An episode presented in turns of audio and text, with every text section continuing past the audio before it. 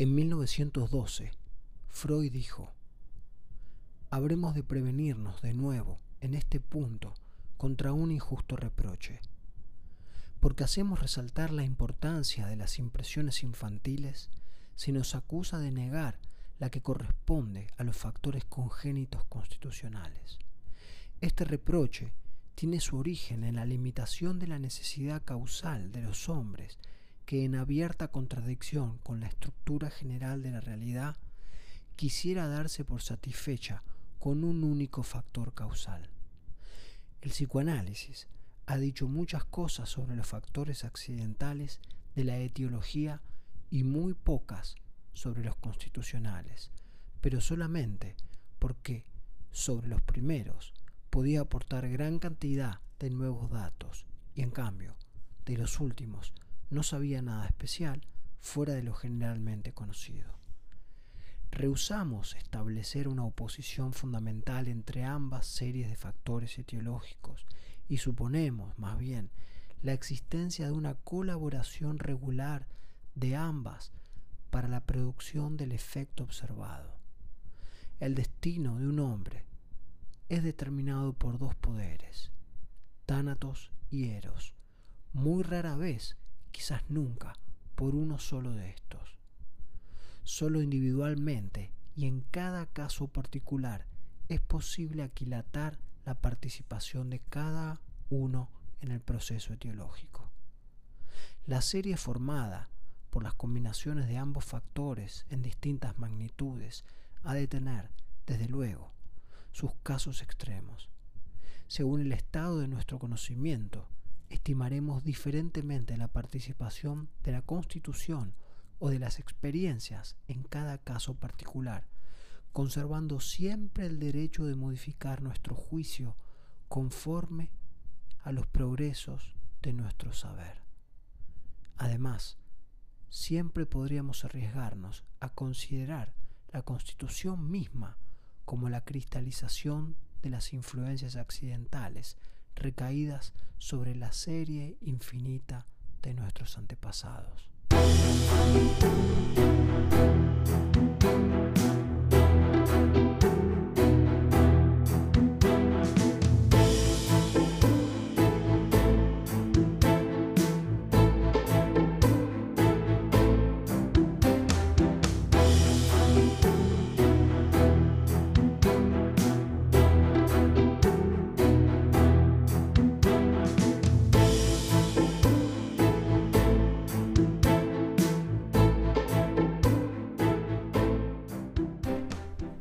Bienvenidos a un nuevo podcast, soy Santiago Daenov.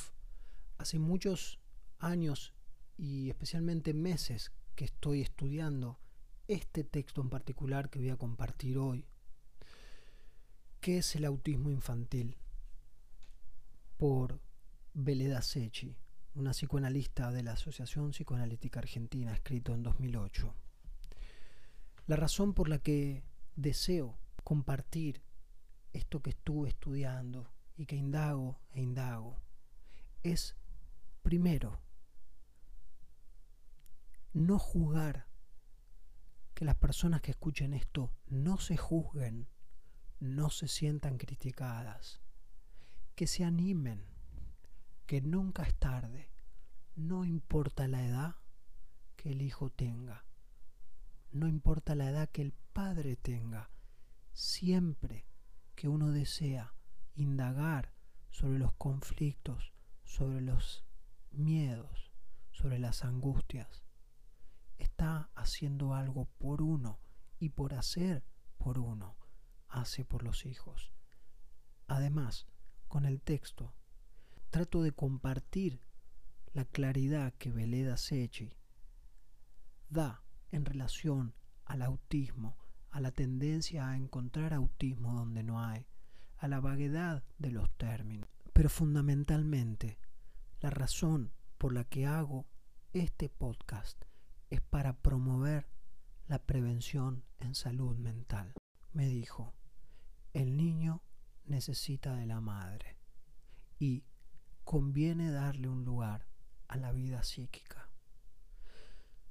Tomo esta segunda frase que me dijo darle lugar a la vida psíquica no es únicamente cuando uno tiene una angustia mayor, un problema, es simplemente dialogar sobre los acontecimientos de nuestra vida, sobre cómo fue nuestra crianza, sobre lo que recordamos, cómo está constituida nuestra familia de origen, lo que sabemos de nuestro árbol genealógico.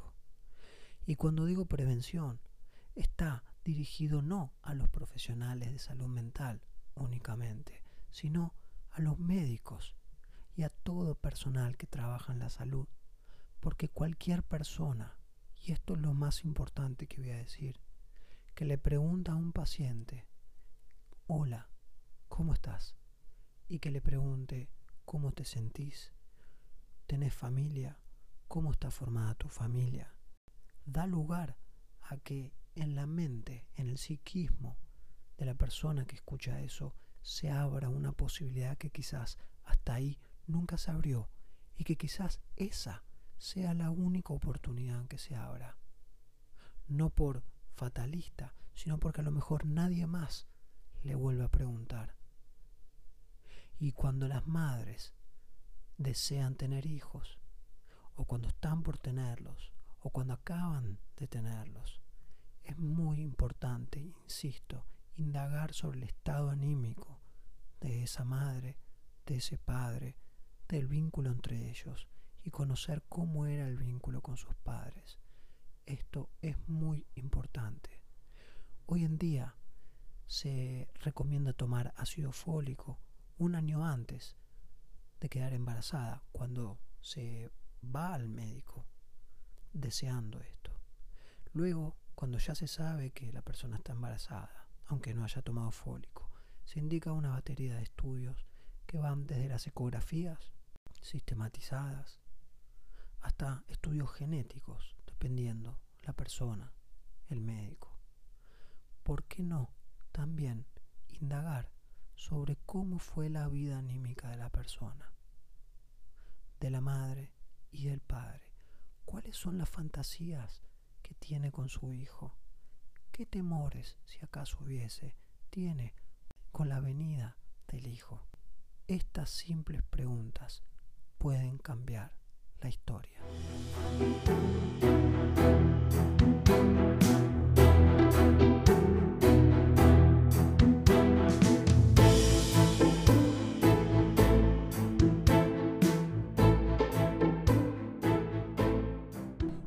De qué es el autismo infantil, basándome en un texto que obtuve con permiso de la Asociación Psicoanalítica Argentina, de la revista de psicoanálisis, del volumen 65, número 3, de septiembre de 2008.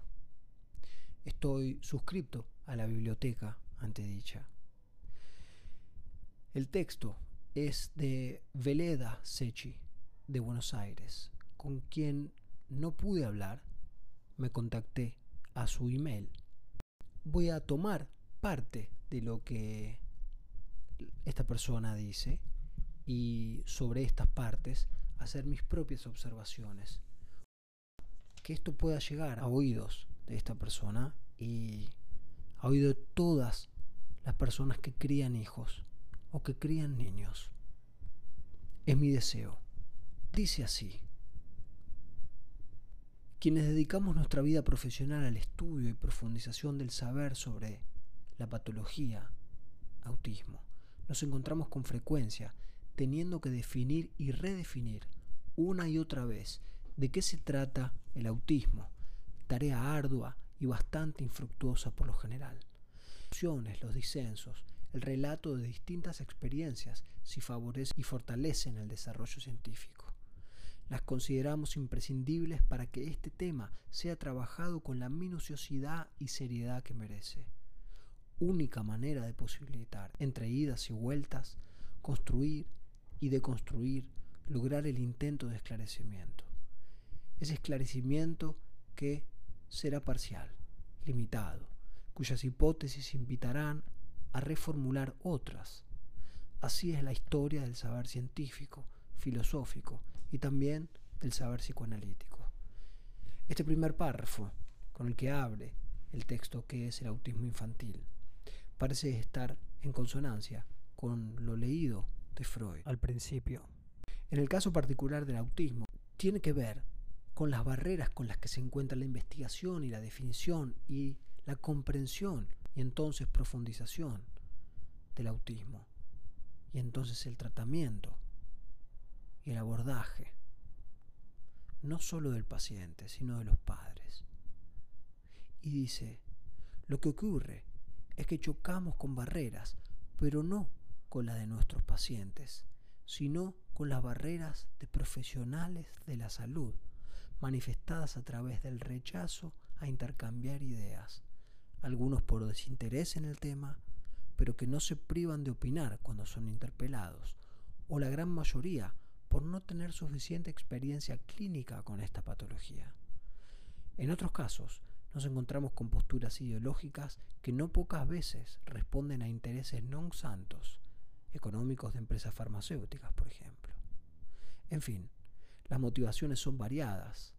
Esta postura que fomenta el no intercambio refuerza la tendencia a considerarlo de origen orgánico y por lo tanto a medicalizar y a utilizar el condicionamiento pavloviano como tratamiento. Cuando dice condicionamiento pavloviano, está refiriéndose desde mi punto de vista de interpretación a únicamente la teoría o la aplicación de la rama cognitivo-conductual. Sigue diciendo que existe una tendencia que no es menos grave que las anteriores, a encontrar autismo donde no lo hay, como si hubiese desaparecido todas las entidades psicopatológicas discernibles hasta hoy en día. Hay una serie de referencias a las que acude y que me parece importante mencionar aquí en esta indagación. En 1967, Kanner dijo, cita, se ha convertido en una costumbre extender el concepto inicial de autismo infantil, diagnosticando uno u otro de los síntomas aislados que componen el síndrome completo. Casi de un día a otro, pareció que los Estados Unidos se poblaba de una multitud de niños autistas y también en el extranjero, y añadiría que todavía dura. Ya en 1953, Van Krevelin quien había descrito este síndrome un año antes en Holanda. Se mostró irritado por la utilización desordenada del término de autismo infantil como un eslogan aplicado sin discernimiento y con cierta desenvoltura frente a los criterios que había descrito. Nos puso en guardia contra cierta tendencia a abusar del diagnóstico de autismo, declarando que amenazaba convertirse en una moda. Esto fue recabado por Regis Duvillard en 1984. Repito, amenazaba convertirse en una moda. Pero ¿cuál es la moda? Me pregunto yo. ¿La de diagnosticar? ¿La de no estudiar? ¿La moda de comprender que la desconexión en la comunicación en la mirada, en el no advertir en estados anímicos depresivos de la madre y o del padre pudieran tener que ver como factores ambientales en lo que se llama autismo. La moda de no advertir estas cuestiones. La moda de no querer o no poder o no querer por no poder. Asistir para recibir ayuda psicoterapéutica, especialmente cuando se desea concebir un hijo durante el embarazo y durante los primeros meses y años de vida. La moda de no ser escuchado por un psicoterapeuta idóneo. Sigue la autora ¿Estar a la moda dará estatus científico? Se supondrá que injertar un diagnóstico de autismo implica per se un plus de saber y de habilidad terapéutica. Y entonces los trabajos serán más elogiados. Regis Villard agrega, aquellos que tienen tendencia a adoptar clichés diagnósticos encontraron, luego de los años 60, otra etiqueta más cómoda. Niño afectado por una lesión cerebral, para reemplazar la multitud de niños pretendidamente autistas. Casi 50 años después podemos suscribir ambas afirmaciones. Los diagnósticos de disfunción cerebral mínima, hoy caída en desuso, fueron reemplazados con rapidez por los de ADD, ADDH. No importa si miles de niños medicados ya presentan graves consecuencias psicofísicas y que no se los haya convocado como personas de pleno derecho a expresar sus sentimientos y dolores, ni se haya tomado en cuenta su lugar en la familia ni la patología del resto de sus integrantes. Tanto los diagnósticos de autismo como los de lesión cerebral, para estar a la moda, no son errores, sino iatrogenia. Me detengo acá porque me parece tan importante que diga que no se los haya convocado como personas de pleno derecho a expresar sus sentimientos y dolores. Niños ya medicados, en donde bajo el efecto de la medicación los sentimientos quedan solapados. Si de por sí había una dificultad para identificar los sentimientos, para reconocerlos, para ponerles un nombre y para expresarlos. Entonces, luego de estar medicado, esto quedó mucho más tapado. No solo en el niño, que debía sentirlo expresarlo, sino en los padres, que aún no estando medicados, vienen quizás de épocas de crianza o vienen quizás a lo largo de su vida sin tener esa posibilidad tampoco, quizás sí reconociendo estados de ánimos, de ánimo bajo, de amargura, de tristeza, de depresión, y no hablar de esto, por tabú, por miedo, por vergüenza, por lo que sea.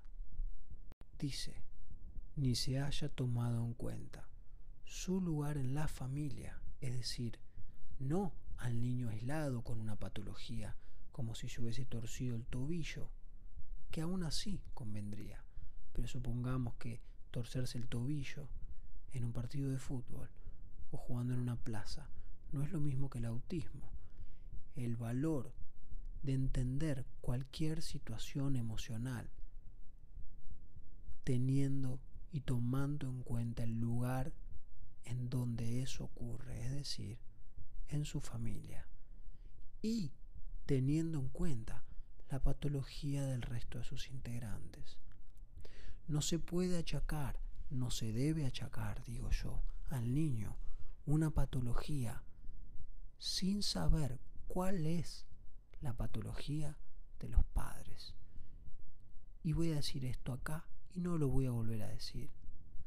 No es acusar a los padres, no es echar culpa a los padres, no es para que los padres se sientan mal, sino por la razón principal por la que hago este podcast, que los padres puedan darse cuenta que están a tiempo de sentirse mejor ellos y por sentirse mejor durante el proceso de sentirse mejor, ayudar mejor a sus hijos.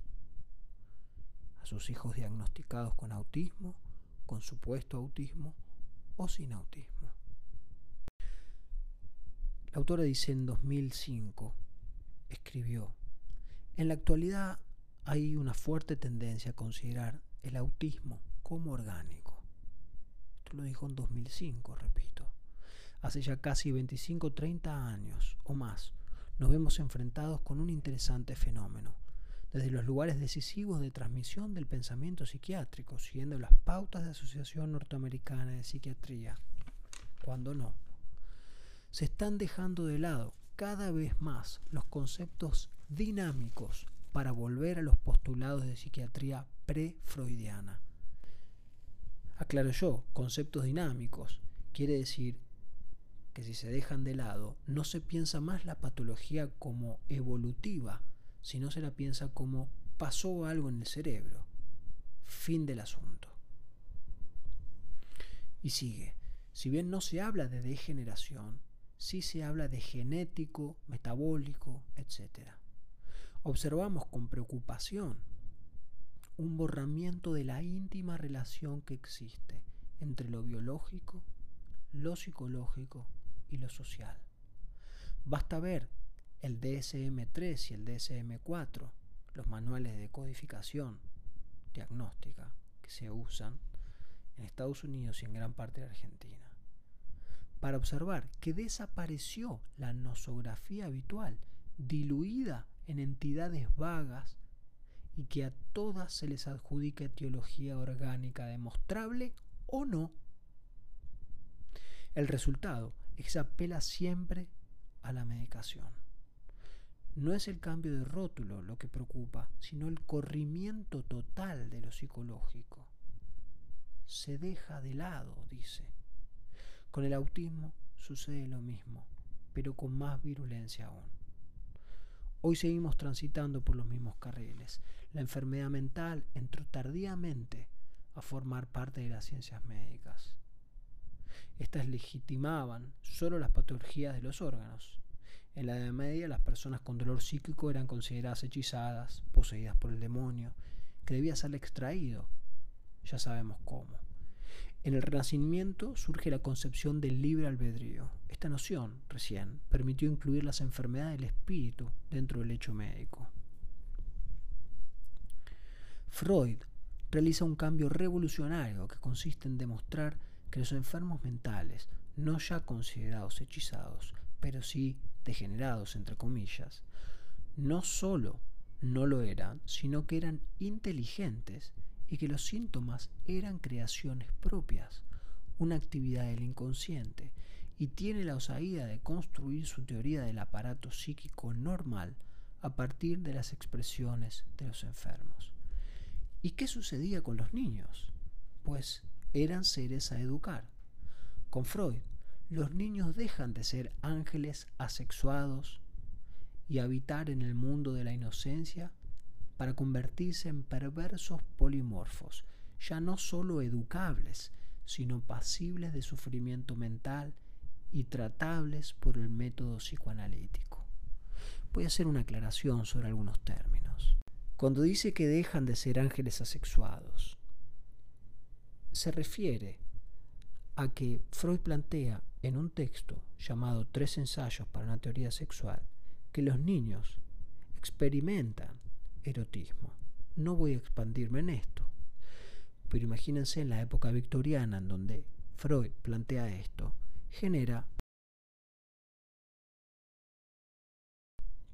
denegación, por supuesto, porque todo lo que hoy se conoce y es respetuoso en la crianza, en esos tiempos, no solo no se conocía, sino que se ignoraba y hasta se hacía la vista gorda, como quien dice. Y dice que dejan de ser ángeles, como que nada, no sienten nada, no, no les pasa nada. No les pasa nada. Dejan de ser eso, que no les pasa nada.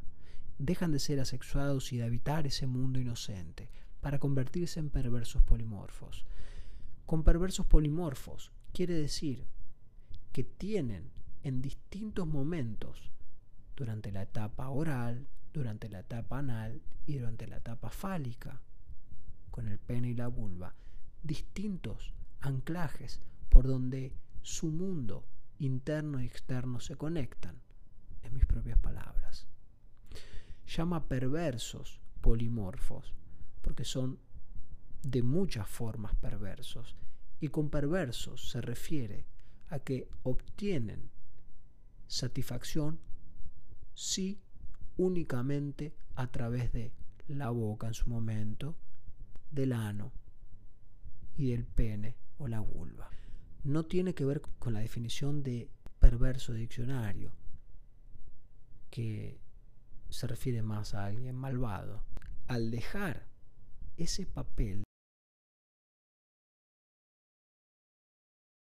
de ángeles asexuados, de habitar el mundo en la inocencia para convertirse en perversos polimorfos, no solo educables, es decir, a los que solamente se les dice, sino a quienes también se empieza a escuchar, porque también sufren y también se los puede ayudar a través del tratamiento. ¿Qué cambio? ¿Qué cambio que generó en el modo de comprender a los niños. En el movimiento psicoanalítico, la teoría kleiniana de Melanie Klein del desarrollo infantil temprano le permitió a su autora profundizar en el estudio del tratamiento de las psicosis infantiles, oponiéndose a lo sostenido por la mayoría de los psiquiatras de la época, de que la demencia precoz no existe en la primera infancia. Melanie Klein afirma que ha llegado al convencimiento de que la esquizofrenia infantil es mucho más común de lo que generalmente se admite. Y agrega, rasgos característicos de esta enfermedad son menos llamativos en un niño porque en menor grado son naturales en el desarrollo de niños normales. Klein resalta la importancia de la detección de los síntomas de psicosis en los niños, síntomas que al ser en la mayoría de los casos egosintónicos con el funcionamiento familiar, es decir, son funcionales a la dinámica de la familia, se los percibe como, bueno, están bien, pasan desapercibidos. También es preciso discriminar y evaluar el sentido de conductas aparentemente extrañas que forman parte del movimiento evolutivo. Y dice, tanto riesgo entraña no detectar una enfermedad grave como dar por grave lo que es solo un síntoma pasajero, una manifestación de trastornos circunstanciales en la familia o una neurosis. Esto es fundamental porque vuelvo al punto principal, que es prevenir, que es liberar de culpa, y autoexigencia a los padres. Y ella dice que es riesgoso no detectar una enfermedad. También dice que es riesgoso dar por grave lo que es solo un síntoma pasajero, una manifestación de trastornos circunstanciales en la familia o en el niño en una neurosis. Es decir, lo que después voy a seguir desarrollando acá, el autismo fisiológico.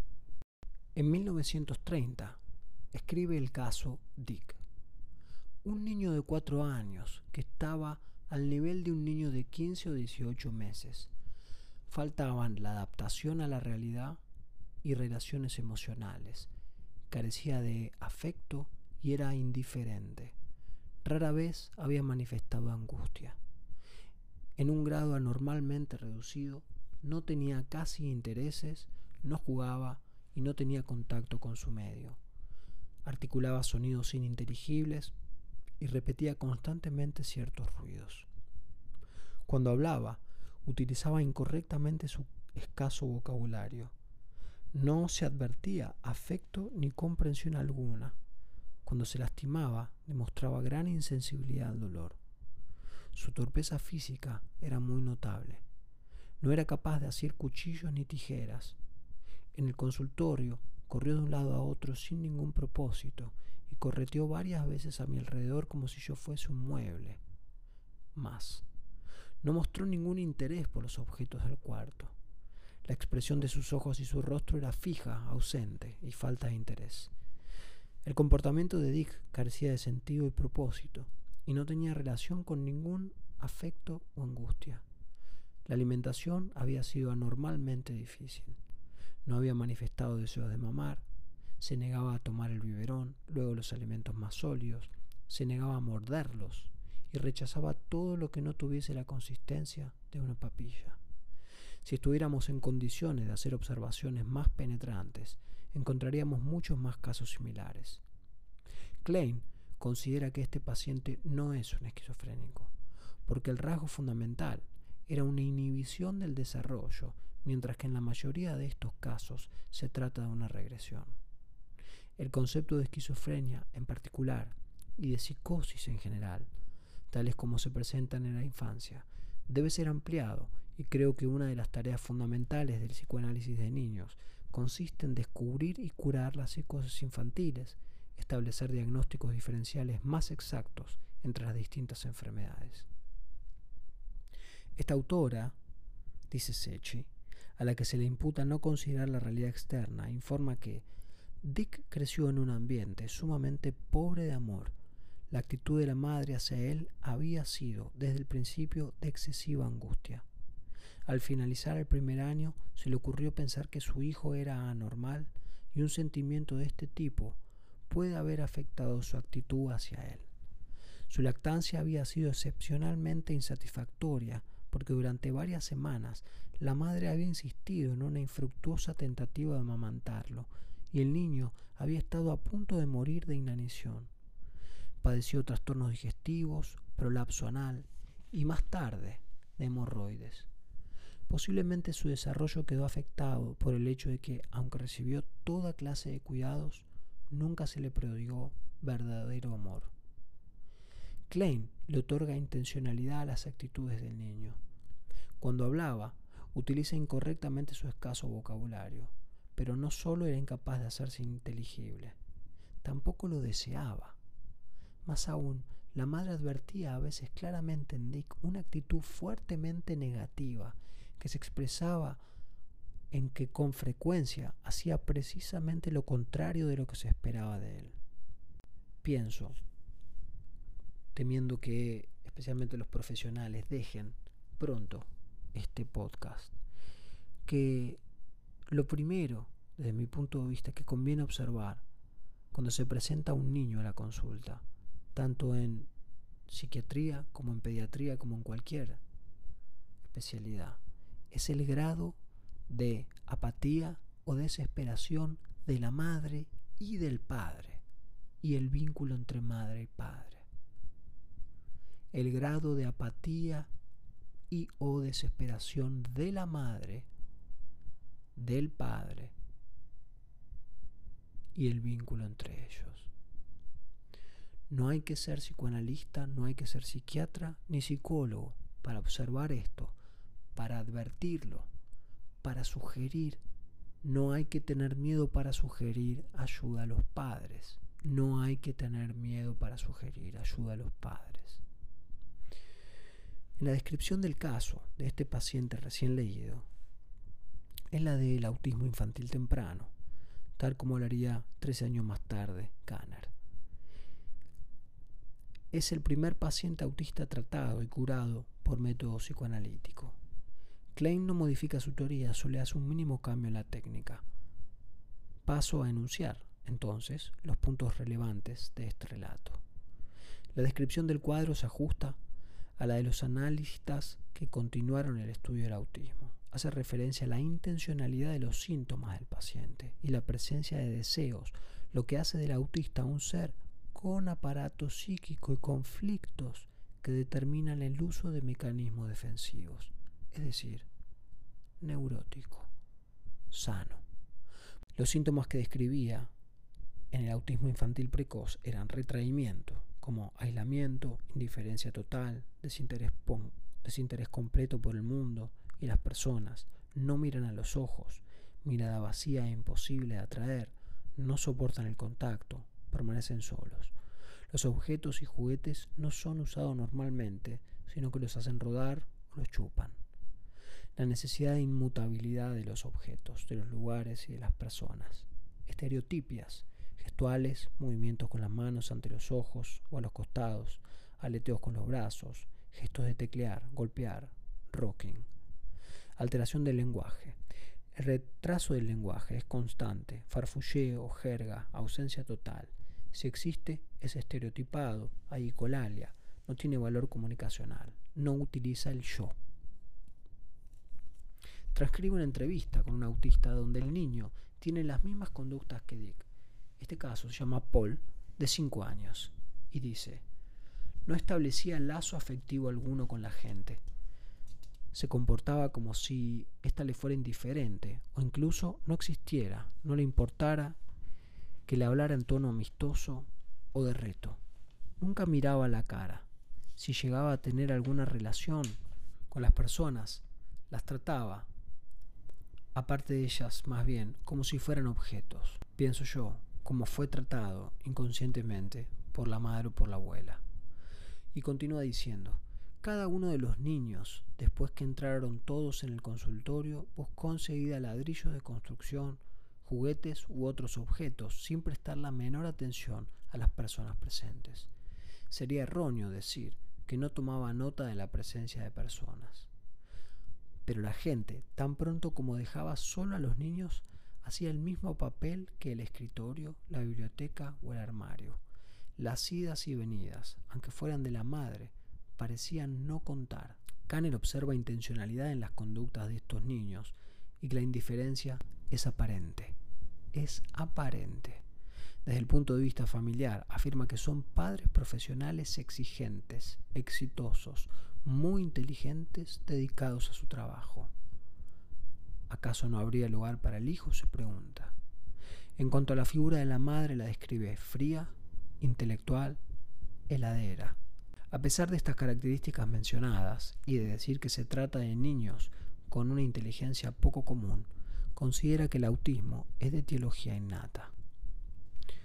Existe un hiato entre lo observable clínicamente y lo expresado por el profesional en cuanto a la aparente indiferencia, que indica la existencia de un ser con aparato psíquico activo, con una intencionalidad, con una conducta evitativa, podemos suponer con deseo de no ser contactado. Y por otra parte, el adjudicarlo una etiología innata al cuadro. A pesar de todo, esto se repite mucho en los terapeutas que se dedican al autismo. Yo me pregunto si suponer que tiene un deseo de no ser contactado es una compulsión a la repetición por lo vivenciado, por la madre o por los cuidadores. Me parece harto importante lo que dice aquí. Otra posibilidad está vinculada a la influencia de ciertos circuitos sociales como asociaciones de padres, psicólogos, con otros marcos teóricos, desde donde se impulsa la necesidad de desresponsabilizar a la familia de estos niños. Aclaro yo entonces que una cosa es responsabilizar y otra cosa es culpar. Ser responsable no es ser culpable. Ser responsable es tener oportunidad. Culpable, en cambio, sirve simplemente para criticar, para juzgar, y para autorreprocharse y para perpetuar lo que sea que esté pasando con el niño, pero especialmente con los padres. Cuando Tastin y Mahler expresan que la patología sobreviene sin culpa de nadie, que los padres sienten amor por sus hijos, se deja de lado la noción inconsciente, ya que si desde lo consciente no hay intencionalidad de dañar, no se trata de padres violentos, maltratadores o de abusadores sexuales manifiestos, si son padres que padecen ellos mismos una historia de abandono, maltratos, abusos psicofísicos y que repiten sus conflictos inconscientes en el vínculo con sus hijos. Aquí entonces es cuando digo yo que reside la esperanza mía al decir los padres están a tiempo de tratar sus propios conflictos, sus historias de abandono, de maltrato, de abuso, para que dejen de ser inconscientes, al menos parcialmente, y en este dejar de ser inconscientes, dejen de repetirlos, por lo menos totalmente, con sus hijos. Continúa Sechi diciendo que la hipótesis de Mahler acerca del desarrollo del infante normal, su descripción de la fase autista normal, fisiológica, digo yo, simbiótica y separación-individuación fueron aceptadas en el ambiente psicoanalítico define la psicosis infantil autística como una detención o regresión a la fase autista normal. Por lo tanto, se trata de niños que están en un estado mental prácticamente vegetativo, ya que la función principal de esta fase es la de mantenerse, con mecanismos predominantemente fisiológicos, el equilibrio homeostático del organismo en las cambiadas condiciones posteriores al parto. Es decir, pasar del medio líquido, donde se siente la gravedad de una manera, a el contacto de las manos de quien lo saca al bebé del canal del parto, lo sostiene, empieza a escuchar sonidos, ocurre la primera respiración, hay presencia de personas, primer contacto con la madre, primera vivencia de ese contacto con la madre. Es decir, existe un momento de fase autista normal que es propia del momento posparto, que tiene que ver con esa perplejidad que ocurre en las condiciones cambiadas posteriores al parto. Puede resultar obvio, pero conviene pensarlo, casi como si uno hubiese nacido, casi como si uno pudiese recordar lo distinto que debe haber sido el haber estado dentro del útero materno y salir. Si se me disculpa, lo particular que es salir de la cama estando calentito, durmiendo con la persona amada, soñando algo lindo, para despertarse un día de invierno, salir de la cama y tener que cambiarse. En cuanto a la teología, si bien le otorga importancia a la interacción madre-bebé, a la necesidad de un ambiente previsible normal, se inclina con considerarla de causas innatas. Es esta su postura en relación a toda la psicosis. Y dice así, es muy difícil determinar si en tal o cual caso de psicosis infantil temprana la grave perturbación fue causada por la patología y la falta de empatía de la madre o por una gran desviación innata del yo del niño. Por favor, recordar en este momento la frase de Freud del principio. Continúo. Es un hecho comprobado que muchas madres de los niños esquizofrénicos les brindan un genuino amor, los aceptan de buen grado y no parecen ser excepcionalmente posesivas, infantilizantes o restrictivas. La naturaleza humana asegura una mutualidad entre el hijo y su madre. La traumatización y la crónica privación emocional imputables al ambiente parecen dañar a un bebé constitucionalmente sano solo si ese bebé es muy pequeño. A partir del cuarto, el quinto o el sexto mes, el bebé constitucionalmente sano busca la empatía del adulto, digo yo. Los gestos del pequeño con los cuales busca establecer contacto apelan al anhelo más esencialmente biológico de la mujer. De ahí que la madre dé inmediatamente gratificación emocional, así como alimento, a menos que su psicopatología la haya hecho incapaz de responder a las demandas del pequeño. Y agrego yo, a percibirlas. Por ahí las percibe y no puede responder. O por ahí directamente no las percibe. Porque está ensimismada por lo que sea que le esté pasando psíquicamente. Recordemos que quedar embarazada no es simplemente un evento más. No es una alegría, no es un dolor corriente. Hace referencia también a Mahler, Kanner y Tustin y muchas otras personas que trabajan con el autismo y advierten contra el exceso de diagnóstico de autismo. Cita, cualquier cuadro clínico de psicosis infantil en el que se detectaba algo que se pareciera a mecanismos autísticos, y aclaro yo, mecanismos autísticos, que no es lo mismo que autismo, y en que se comprobara una ruptura psicótica con la realidad en un niño pequeño, era automáticamente designado como autismo.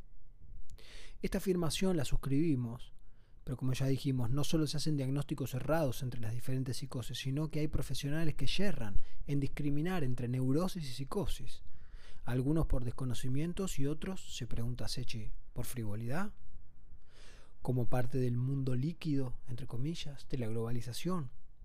Como si no tuviera consecuencias este error. Y acá digo yo, qué importante es poder decir que tiene consecuencias diagnosticar por demás o diagnosticar por vaguedad, por frivolidad, porque está de moda. Tiene consecuencias para los padres especialmente y para el niño que luego los padres creen que el niño tiene autismo y entran en una secuencia de tratamientos en un estado de ánimo que puede derivar en autorreproches y que puede derivar además de en angustia porque sí, que hacen que se desvíe de algo que si se tomara como un momento pasajero o una exacerbación de una característica, pero que no determina una patología. Entonces, al verlo como una exacerbación, se lo ve como temporal, transitorio, y se permite que no se ponga todo sobre el niño y se ponga sobre el contexto del niño, de los padres y del ánimo de los padres de la salud mental de los padres y también de los padres de los padres. Estén vivos o no. Si están vivos, fantástico. Si quieren hacer trabajo terapéutico, fantástico. Y si no están vivos y no quieren, también está bien. Porque permite a los padres del niño autista hablar sobre sus propios padres y hablar qué efecto tienen sobre ellos, tuvieron sobre ellos y tienen. Tienen por lo que tuvieron y tienen porque están. Los padres, hemos charlado muchas veces, están en la realidad, están en el recuerdo y están adentro de nuestra cabeza. Cuanto más podemos armonizar y hacer las paces con ese vínculo interno de los padres, o mejor dicho, de los padres que tenemos internos, internalizados, más nos entendemos y menos actuamos, es decir, llevamos a la acción sin saber que nos está pasando algo en relación con nuestros padres. Es decir, no actuamos inconscientemente un enojo o algo no resuelto con nuestros padres, sin exagerar lo resuelto, algo que ni siquiera sabemos que nos pasó y que nos pasa. Al saber, al estar advertidos, no actuamos automáticamente, no actuamos como esto es así. La palabra, dice Sechi, parece que perdió incidencia. Ya no importa que se diga, se pregunta. ¿Dará lo mismo que los padres se les diga que su hijo es neurótico o es autista? Que conduzca un terapeuta si piensa que su paciente es neurótico, si piensa que no lo es. Es una antigüedad en este mundo del fast food pensar, profundizar largos años en un tema. Y esta frase, esta pregunta retórica, es tan importante en este mundo que es todo ya. Siempre fue todo ya, pero en los años que vivimos nosotros, va a darse cuenta cuando esté a fines de 2023 todo lo rápido que pasaron tantas cosas. Ahora, que pasen rápido los sucesos, que cambie la tecnología, que mejoren los diagnósticos, mejor dicho, los diagnósticos complementarios, la resonancia magnética, los estudios,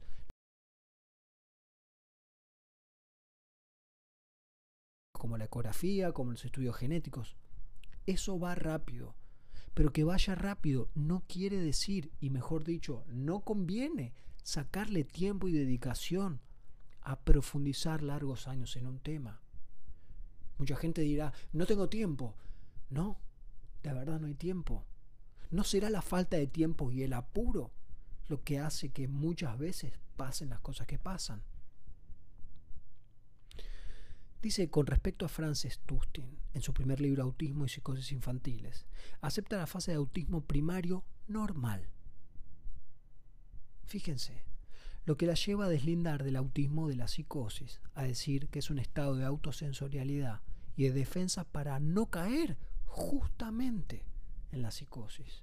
Para quienes no están interiorizados con la psicosis, no hay que escuchar esta palabra como a la manera de Alfred Hitchcock, psicosis, que es una forma vulgar y general de hablar, tiene que ver con un estado de ruptura, que no es lo que pasa con el autismo.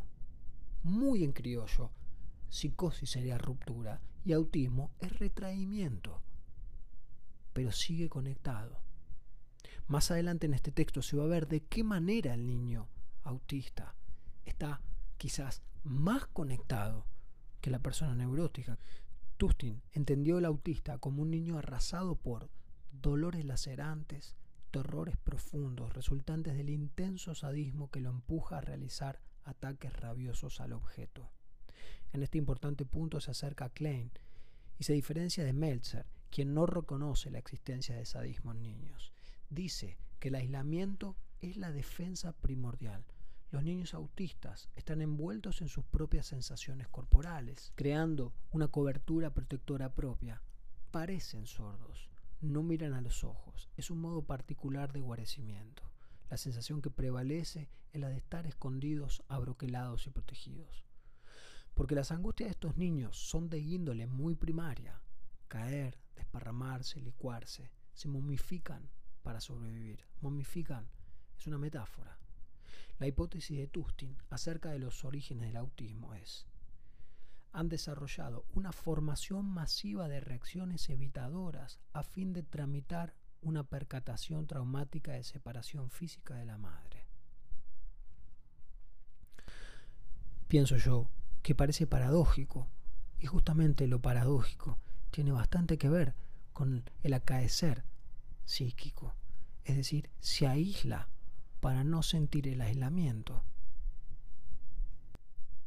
En ciertos pacientes, niños y adultos, los rasgos autistas están ocultos bajo un estrato de funcionamiento más normal. La inestabilidad de este último se manifiesta cuando el trabajo avanza en profundidad. Lo observa en particular en los fóbicos y los obsesivos en base de perturbaciones maníaco-depresivas y en algunas anorexias nerviosas. En contraetiología coincide con Mahler en otorgarles preeminencia a factores innatos. La idea errónea de que todos los niños autistas les ha faltado amor cuando bebés ha conducido a poner excesivamente el acento a causas ambientales, así como a intentos sobrecompensatorios de remediar su condición autista. De nuevo se deja de lado el funcionamiento del inconsciente y de la influencia de las patologías familiares, dice Sechi. Además, como si fuera cierto que todas las madres y todos los padres aman a sus hijos. Y acá abre un concepto que es uno de los, desde mi punto de vista, más difíciles de entender. Primero, porque ¿quién puede decir, ¿cómo no voy a amar a mis hijos? Está hablando inconscientemente. Y no está hablando directamente de sus hijos, sino siempre en consonancia con el vínculo con sus propios padres y cómo se sintieron o no se sintieron amados, cómo se sintieron o no se sintieron odiados por sus padres. Esto último lo digo yo, no lo dice Sechi, por las dudas. Poner excesivamente el acento en causas ambientales e intentos sobrecompensatorios. Cita. Los niños psicóticos presentaron un elemento común, un miedo permanentemente por su vida. Todos los niños psicóticos sufren a causa de la experiencia de haber sido sometidos a unas condiciones de vida extremas y la gravedad de sus perturbaciones está directamente relacionada con el momento en que aparecieron esas condiciones, su duración y el mayor o menor grado que afectaron al niño. Aclaro, directamente relacionada con el momento en que aparecieron esas condiciones. Es muy importante tener en cuenta cuando los padres notan que pasa esto.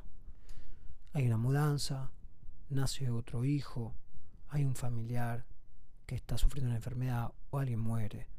Además, de distintas patologías que se pueden sufrir, desde traumatismos, infecciones. Y dice del niño, porque interpreta mal las acciones o los sentimientos de la madre, o bien porque, o bien porque interpreta correctamente los sentimientos negativos de ésta, el niño puede retirarse de ella y del mundo. Acá es donde pueden abrirse las aguas y generar esta diferencia cabal entre determinar que el autismo es una patología y además es genética, que entenderla como un hecho psicodinámico, temporal, vinculado permanentemente con las relaciones y con las experiencias. Dice, y leo de nuevo, porque el niño interpreta mal las acciones o los sentimientos de la madre.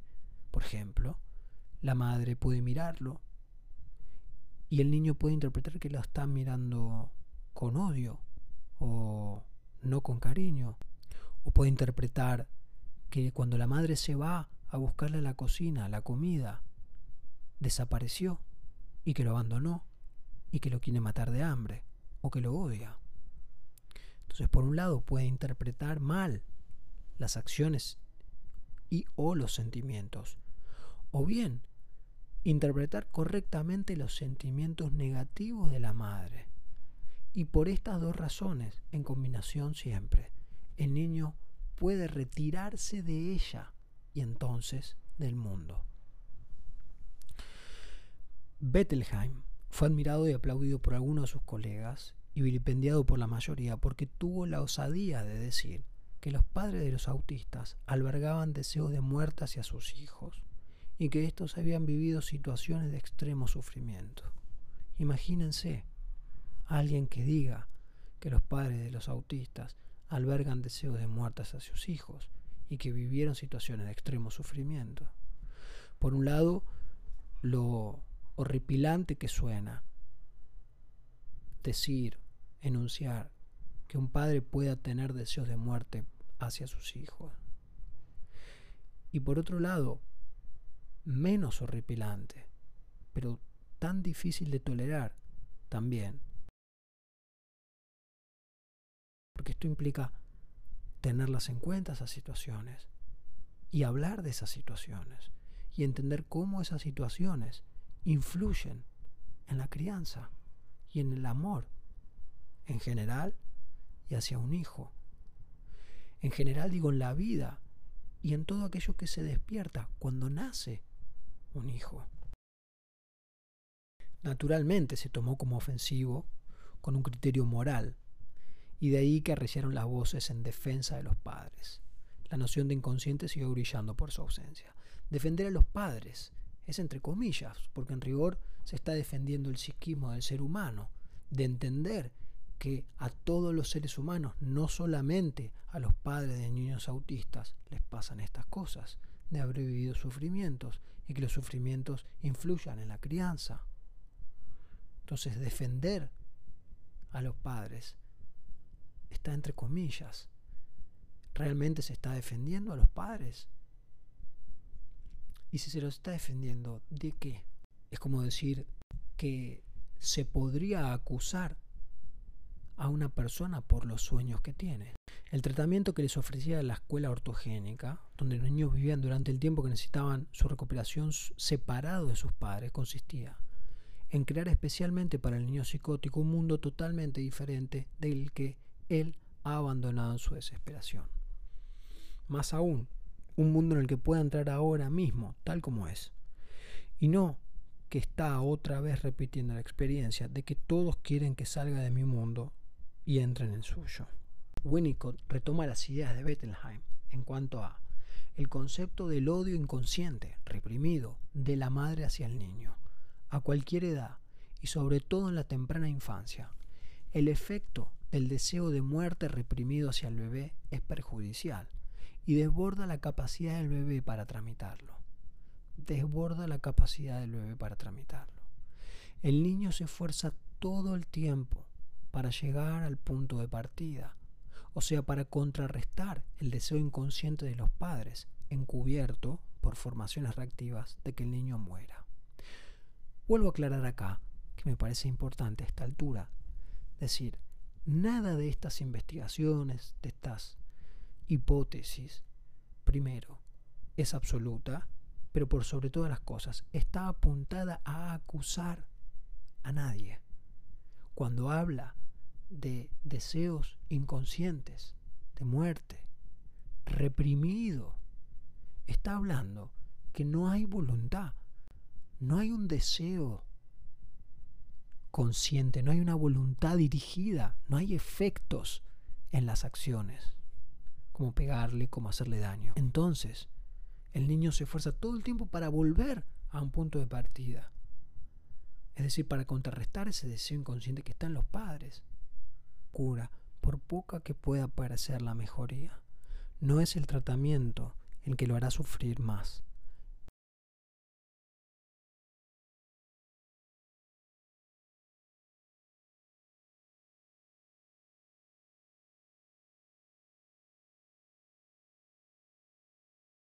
En todo caso, el encuentro con otro que lo recibe, aunque fuese solo acompañamiento, le hará sentir que no está tan expuesto ni solo frente al dolor.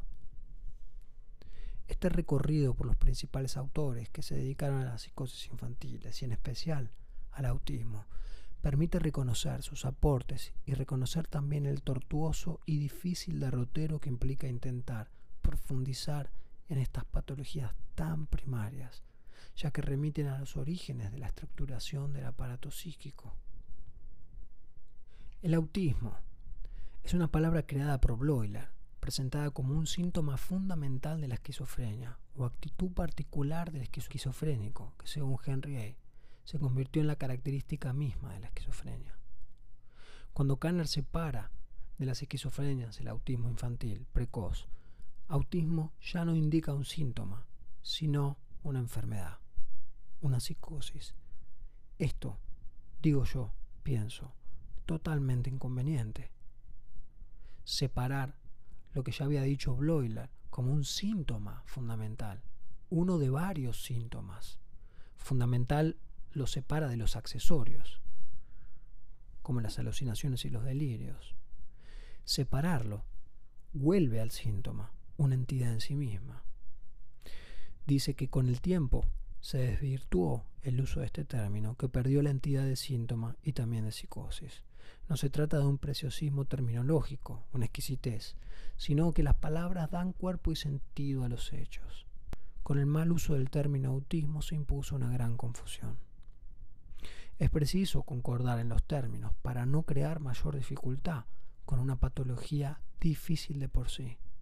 La consecuencia de estos cambios fue que el autismo, como enfermedad, no solo dejó de tener un sentido, sino que tras desplazamientos varios, hasta dejó de ser una patología que nos concierne. Fue tomando cada vez más el camino de la oscuridad, cercada dentro de las enfermedades extrañas, enigmáticas u orgánicas. Se oscila de un extremo al otro, de una expansión que la banaliza hasta el enigma orgánico. Es necesario aclarar que el autismo es un síntoma que se refiere al aislamiento, la retracción a un mundo interno cerrado y alejado de la realidad. Como tal, puede formar parte de distintas patologías, desde psicosis hasta neurosis y hasta aspectos de la vida normal. Qué importante esta aclaración que hace la autora. Que el uso lleve a llamar solo autismo al síndrome autista no autoriza el cambio de significado. Entonces el autismo como patología o como entidad insistamos, es difícil destrabar las impregnancias que ya adquirió tanto en lo social como para ciertos especialistas. Es un trastorno psicológico, no es orgánico, no es un misterio para dejarlo del lado de lo esotérico. Es posible comprenderlo como una particular conformación del aparato psíquico y es abordable para el psicoanalista. Es decir, el psicoanalista puede tratar y conviene que trate el autismo. No especialistas en neurodesarrollo, no especialistas en neurología, no especialistas en autismo, psicoanalistas. Ella descarta el autismo normal como etapa del desarrollo. Y el autismo no es una detención o regresión a ese estado, sino una nueva creación. Y destaca lo de creación, que indica un trabajo psíquico. Es decir, crea el niño el autismo como un esfuerzo psíquico para defenderse. Son niños que trabajan y han trabajado arduamente para defenderse de sus terrores y han conformado esta enfermedad. Como dijo un paciente, yo hace muchos años que trabajo. Sechi hace una descripción que a mí me parece fundamental para la psiquiatría, para el psicoanálisis y para el conocimiento general. No importan las palabras, sino la descripción que está al alcance de la comprensión de todos. Paso a leer. El evitar la mirada, la aparente indiferencia, forman parte de este delirio megalomaníaco. La tiranía que ejercen estos pacientes de múltiples maneras sobre el objeto y el medio es expresión tanto de su terror al objeto como de su construcción delirante. El terror lo lleva al control. Este control es delirante por ser llevado al extremo y sobre todo por lo que implica de expansión. Yoica, efecto de la retracción libidinal del objeto. Esto que parece muy complejo en términos psicoanalíticos es más posible de entenderse así. Se niegan al mundo externo. Necesitan hacer creer a los otros que no existen. Dicha actitud es la resultante del miedo al objeto, quizás a la madre, al que vivencian como hostil, como fue en el pasado o como lo sintieron. Están atentos en guardia permanente, no aislados, sino hiperconectados con el mundo externo para controlarlo, vigilantes, para protegerse de él, se esconden. Es una conducta activa de evitación. Evitan mirar porque mirar a los ojos es exponerse. Por eso lo hacen cuando no son mirados o miran como si no vieran, para que los otros crean que no ven. Evitan oír, para eso no contestan, tanto que se los confunde con sordos, y se tapan los oídos, evitan hablar, evitan todo contacto con el objeto persecutorio, se esconden detrás de una trinchera para protegerse de ser aniquilados. Este atrincheramiento es perjudicial si se persiste en él, porque la fortaleza finalmente se vacía. Son los jóvenes o adultos deteriorados sin un lenguaje comprensible. El deterioro de las psicosis infantiles es rápido. Se ven niños de 10 años con el aspecto de los crónicos de los hospitales psiquiátricos adultos. De ahí la importancia de la detección precoz y el tratamiento sabiendo que se los puede comprender y curar. Son niños aterrorizados, tienen un enorme sufrimiento, se defienden. Mal, pero lo hacen, de lo que creen que es el motivo de sufrimiento. Basta con ver esos ojos que se opacan, que parecen no existir, la desesperanza que transmiten.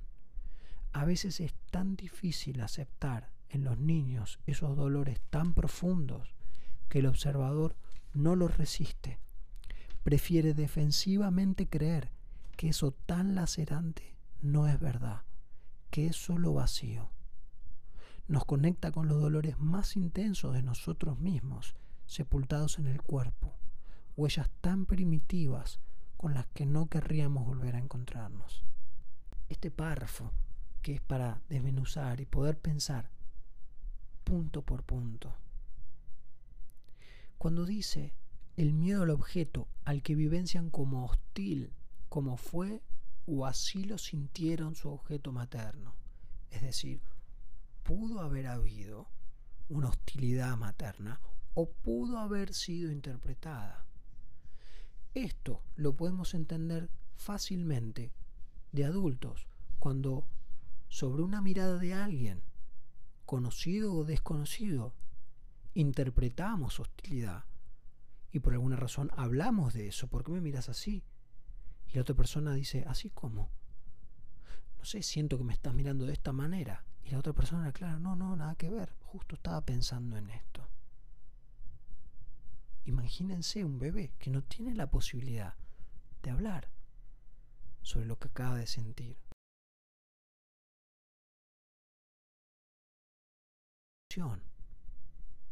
¿Cuál es la diferencia entre no atender, no prestar atención, que estar prestando atención exageradamente.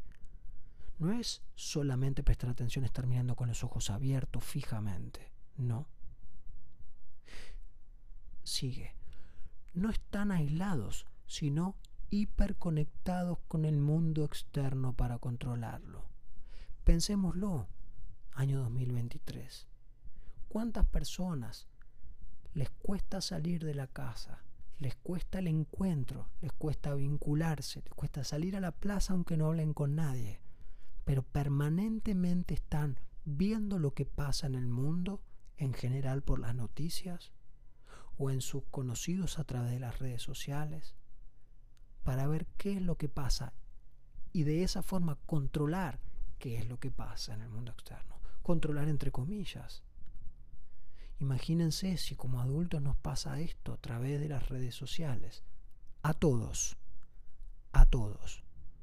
¿Cómo será para un niño donde el mundo externo apenas es la madre y algo más?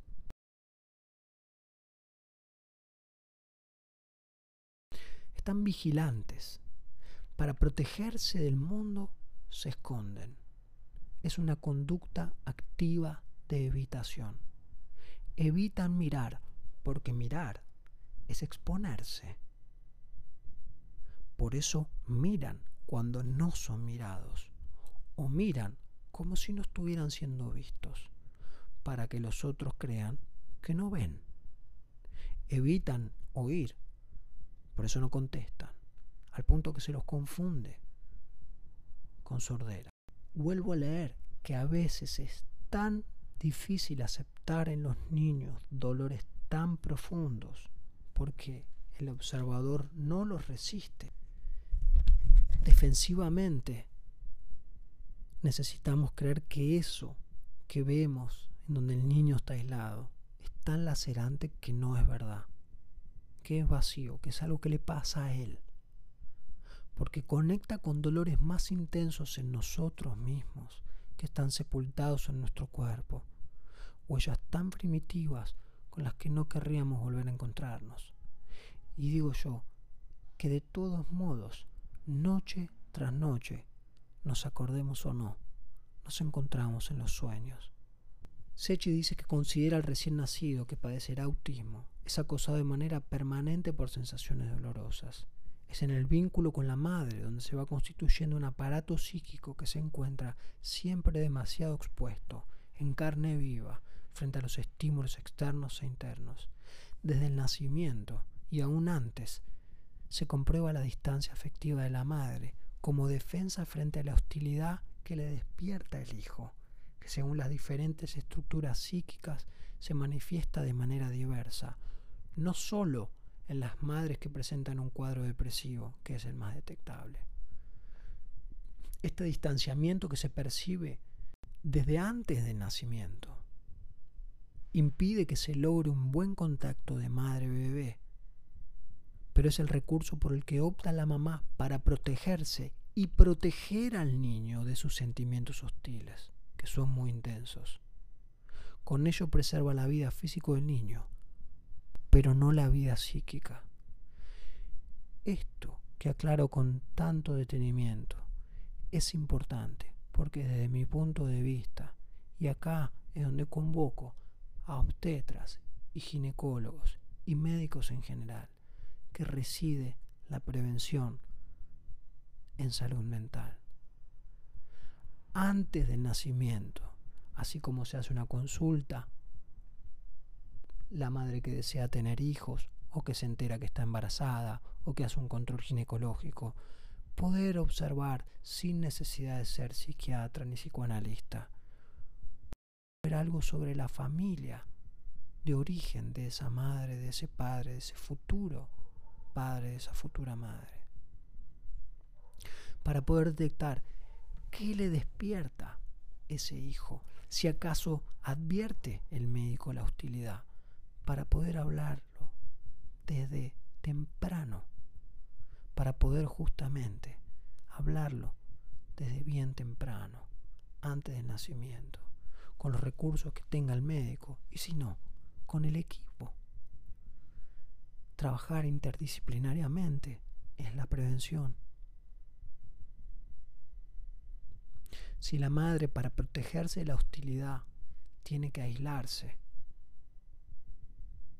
si para proteger al niño de su propia hostilidad tiene que aislarse? Si así preserva la vida física, pero no psíquica, entonces acá hay una gran oportunidad. Apatía, fases depresiva, tristeza, decaimiento.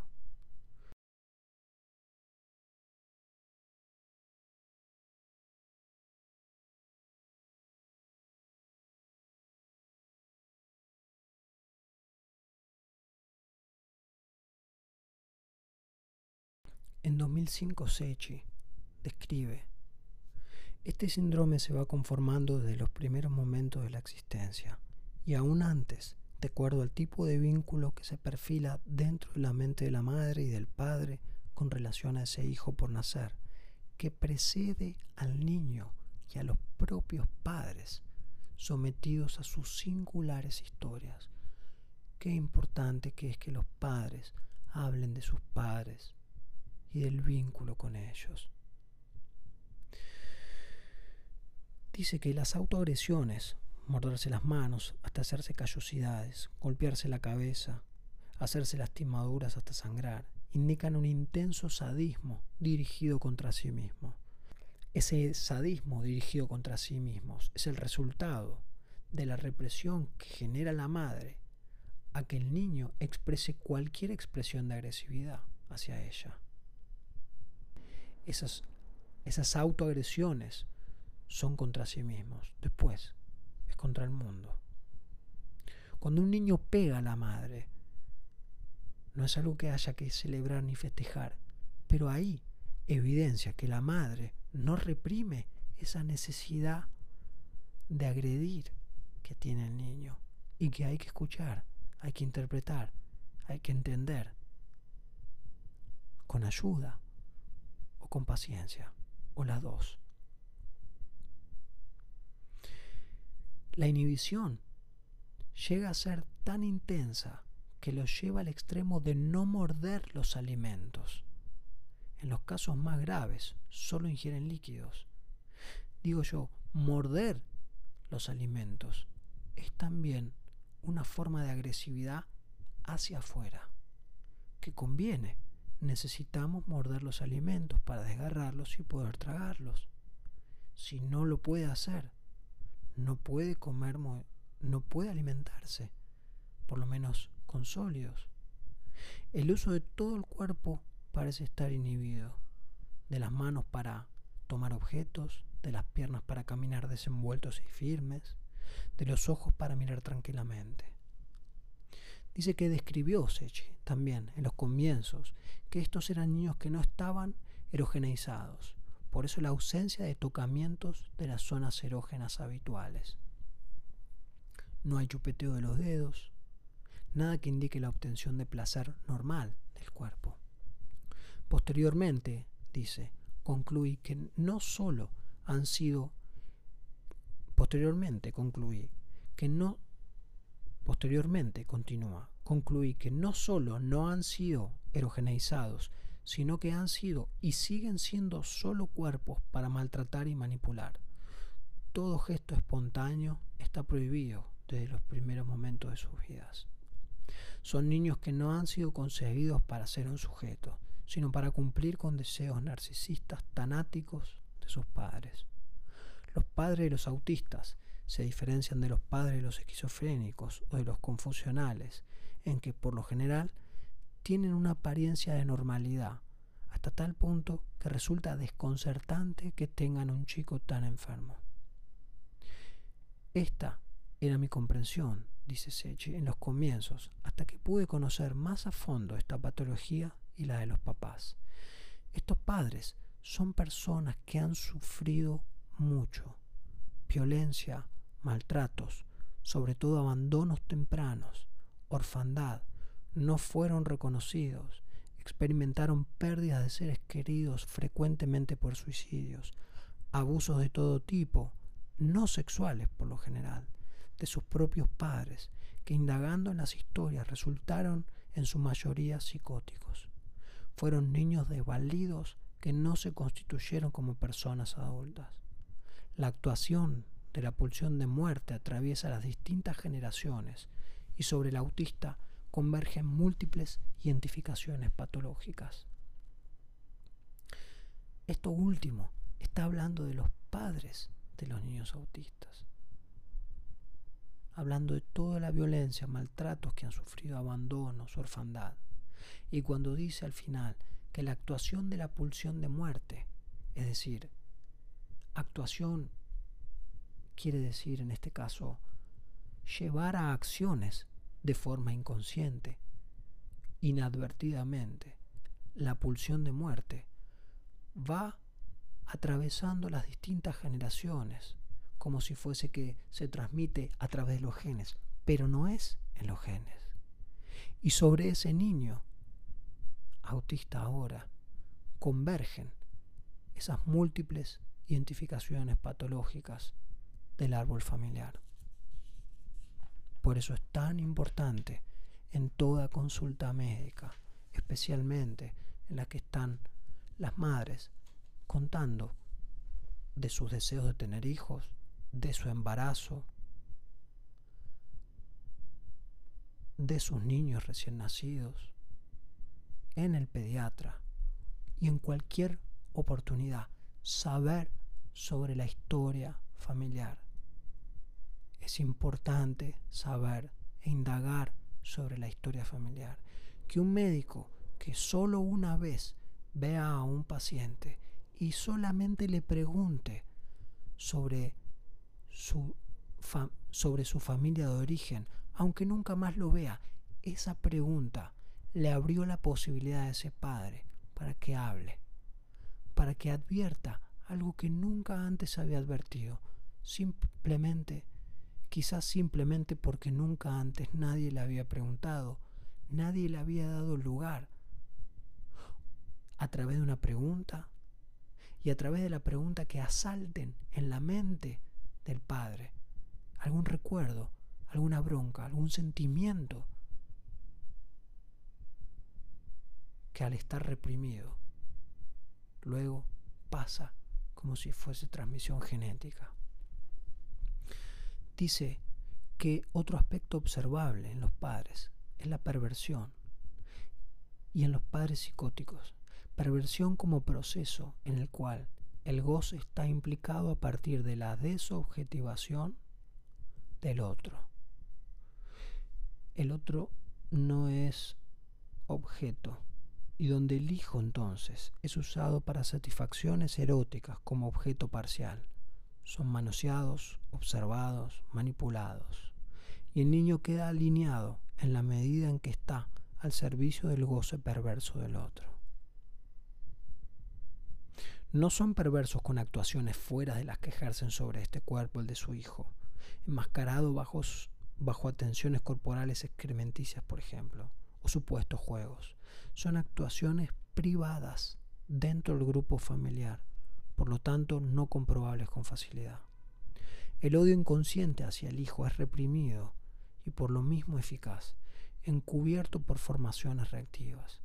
Los efectos de la pulsión de muerte que transita a través de generaciones irrumpen al modo de lo siniestro desde lo más inconsciente de los padres. Grita y se revela en la patología del niño. El silencio defensivo del autista es un grito desesperado que está al servicio de su pulsión de vida.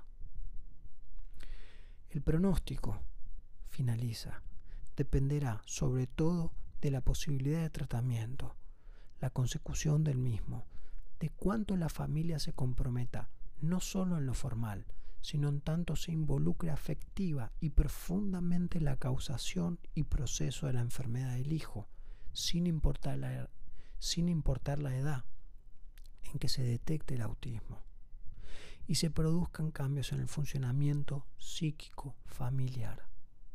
Apuntamos a cambios psíquicos reales, o sea, sobre todo inconscientes, con relación al vínculo con el niño y no a modificaciones conductuales.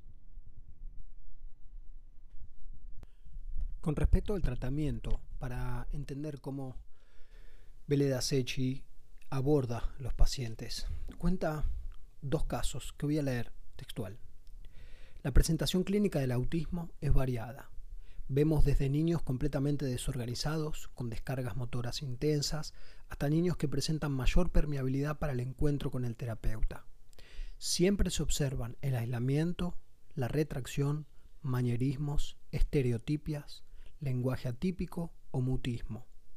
Cada niño ha creado su modo personal de instrumentar sus mecanismos de protección.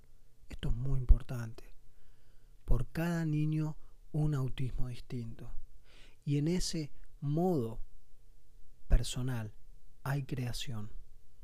Sigo. El autista padece de desconfianza básica.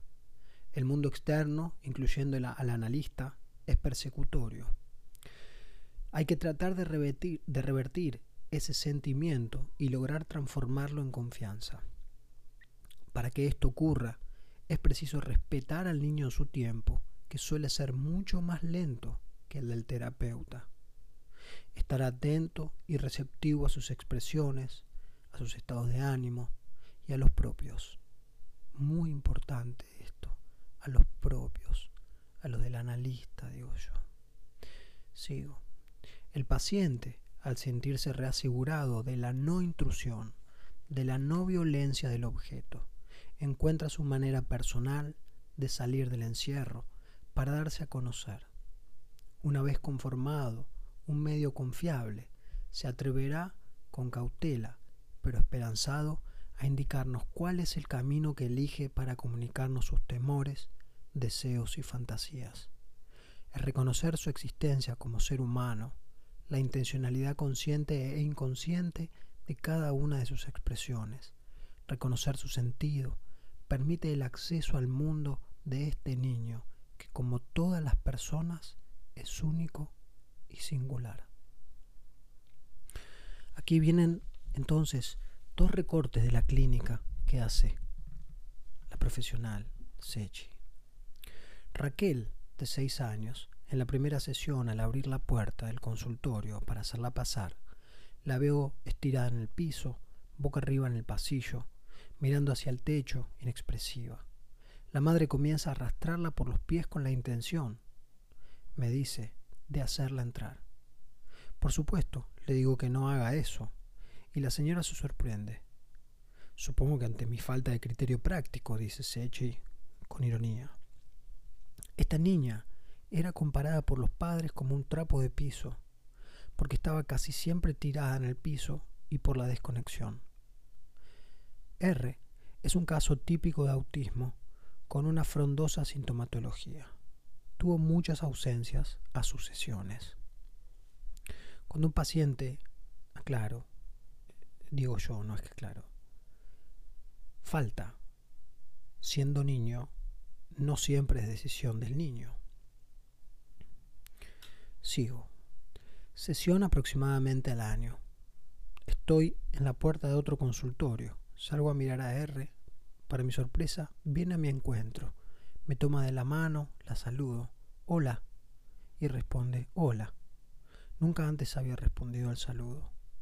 Me conduce, siempre de la mano, a nuestro consultorio. Al entrar da unas vueltas, tiende a tirarse en la camilla. Le sugiero si no quiere utilizar sus materiales. Saca la bolsa con plastilina, toma dos pelotitas que yo había hecho en la sesión anterior, las toca, las hace girar en sus manos. Luego saca un trozo de plastilina azul que ella había aplastado la vez anterior y en la que había marcado las uñas y la yema de los dedos de ambas manos, lo que había sido interpretado por mí en función de reconocer su identidad.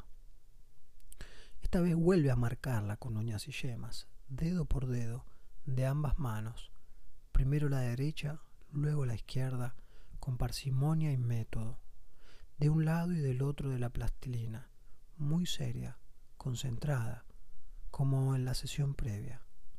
Algunas veces pone los dedos en las huellas ya marcadas. Toma otro trozo de plastilina amarilla en la que había hecho el mismo trabajo que con la azul y repite el mismo juego. Interpreto que retoma la sesión anterior, que las huellas en la plastilina son sus marcas, que así se sabe quiénes son las personas.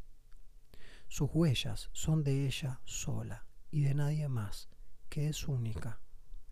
Lleva la plastilina amarilla a la boca la mastica y la muerde. Le pido que me la dé. Esta nena se lleva objetos, a veces peligrosos a la boca. Me la da enseguida. Están marcados sus dientes. Esta escena se repite dos veces. Interpreto en la misma línea de la identidad. Esta vez, por las marcas de sus dientes. Se acuesta en la camilla. Veo que sus manos están mejor porque tenía callos con la cabeza y el tronco apoyados, mirando hacia arriba. La cadera está girada, las piernas quedan colgando hacia afuera de la camilla, la pierna derecha por encima de la izquierda. Intento acercarme y estira su brazo para impedirlo. R comienza a mover la pierna derecha hacia arriba y hacia abajo, lentamente. Le digo que una parte de ella me quiere mantener alejada, pero que su pierna tal vez quiera estar conmigo. No hay ningún cambio en su actitud. Apoyo la palma de mi mano debajo del talón de su zapatilla. No lo impide. La acompaño en su movimiento arriba y abajo. Le digo que sí, la pierna quiere jugar conmigo. Y empiezo a entonar sin letra. Arrorro mi nene. De pronto R se une a mí y le pone letra. Luego de repetir la canción y terminando este juego, entono unos compases de una melodía de Mozart. Vencido mi asombro, hacemos un dúo realmente placentero, un par de veces, después de lo cual R dice música. Se levanta y deambula inquieta. Le interpreto el miedo por el encuentro entre ambas, tan intenso. Como sigue muy inquieta, le digo que mejor terminamos la sesión. Al entrar la mamá, le pregunto dónde escucha R a Mozart y responde que le gusta mucho la música. Escucha un CD de música clásica con la para Elisa todas las noches y que, dice entre comillas, si llega a parar, grita, se pone loca. Además, satisfecha, me cuenta que R, que, que siempre le tuvo terror a los perros. El día anterior estuvo paseando a uno, muy contenta, y lo llamaba por el nombre. Creo pertinente aclarar, porque en el caso de Mariela utilicé la música para intentar comunicarme con ella, y en la sesión que transcribo de Raquel me vi llevada entonces a entonar una melodía que si bien la música tiene una significación trascendente en mi vida, habla la autora, ¿no? Digo yo ahora, cuando dice mi vida, habla de Sechi. Y ella está dándole valor a la trascendencia que tiene la música en la vida de ella para entender cómo es el vínculo con Raquel, con R. No la utilizo como herramienta técnica, sino que estoy atenta a las expresiones personales del paciente. En los casos en que los niños tienen interés musical, dicha herramienta no genera ningún tipo de respuesta. El niño no hace sintonía con la propuesta, pero tampoco es vivido como algo intrusivo. Gabriel, de cuatro años. Otro paciente. De su historia, subrayo que a los cinco meses de edad su padre, quien se ocupaba de él, es encarcelado y el niño no vuelve a verlo hasta hace un mes. Cuando tenía nueve meses, su madre muere en forma súbita por un paro cardíaco. Pasa unos días con unos parientes y luego lo toma a su cargo una tía materna que lo incluye en su familia, en la que continúa en la actualidad. No controla esfínteres, emite sonidos. Mm, mm. Su mirada es de profunda desolación. Al comienzo de las primeras sesiones se niega a entrar al consultorio. Llora, grita, quiere ir al primero donde había estado. Vamos allí. Nos quedamos un rato. Llevamos juguetes de ese consultorio al nuestro. Esta actitud dura pocas sesiones.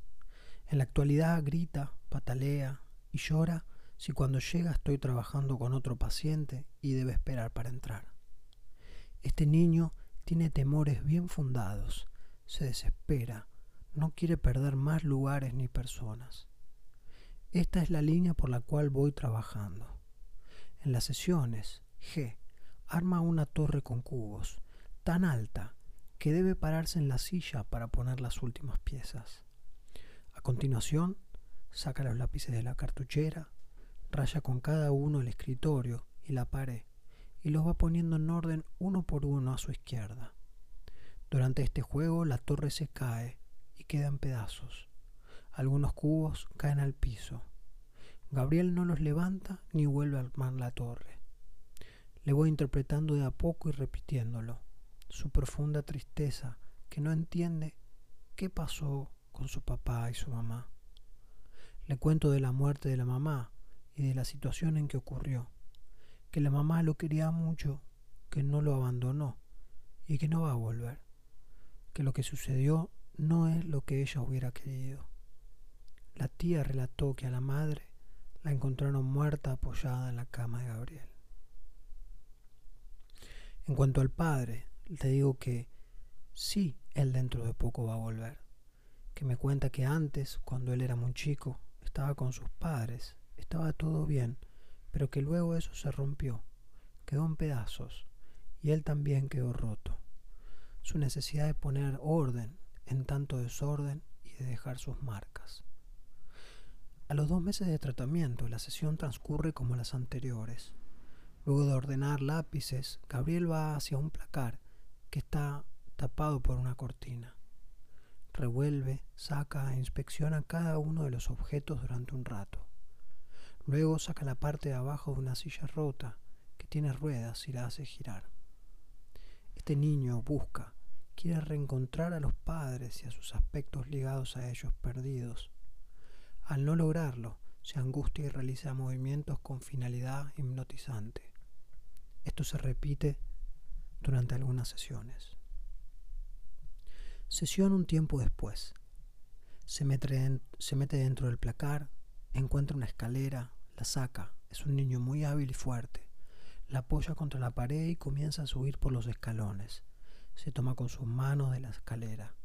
Yo, temiendo que se caiga, estoy detrás y lo sostengo apoyando las manos en su espalda. Le impido subir al último escalón, tapándolo con la mano, ya que ahí no alcanzo a protegerlo. Le digo, repetimos esto varias veces. Gabriel siempre da cara hacia la pared hasta que en una de las subidas se suelta de la escalera y se tira para atrás. Lo sostengo, lo voy apoyando lentamente en la camilla que está pegada a la escalera. Gabriel gira con la cara vuelta hacia mí, me mira abiertamente a los ojos no lo había hecho hasta ese momento y me sonríe. Gabriel se siente seguro con su terapeuta, confía y eso le da felicidad.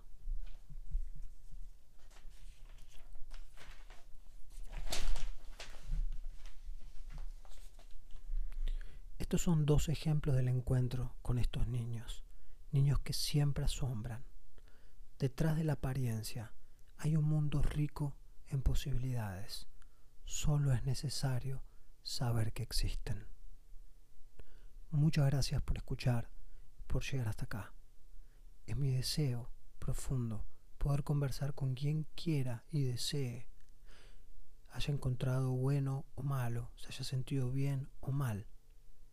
Y también es mi deseo que me ayuden todas las personas que puedan, especialmente de la salud, a compartir, sin importar si están de acuerdo o no, si les gusta o no el psicoanálisis, sino por la posibilidad que aquí reside en poder prevenir en salud mental, que es justamente cuando la madre quiere quedar embarazada, cuando está embarazada, cuando está por parir, cuando recién ha dado a luz, los primeros días, primeros meses, los primeros años.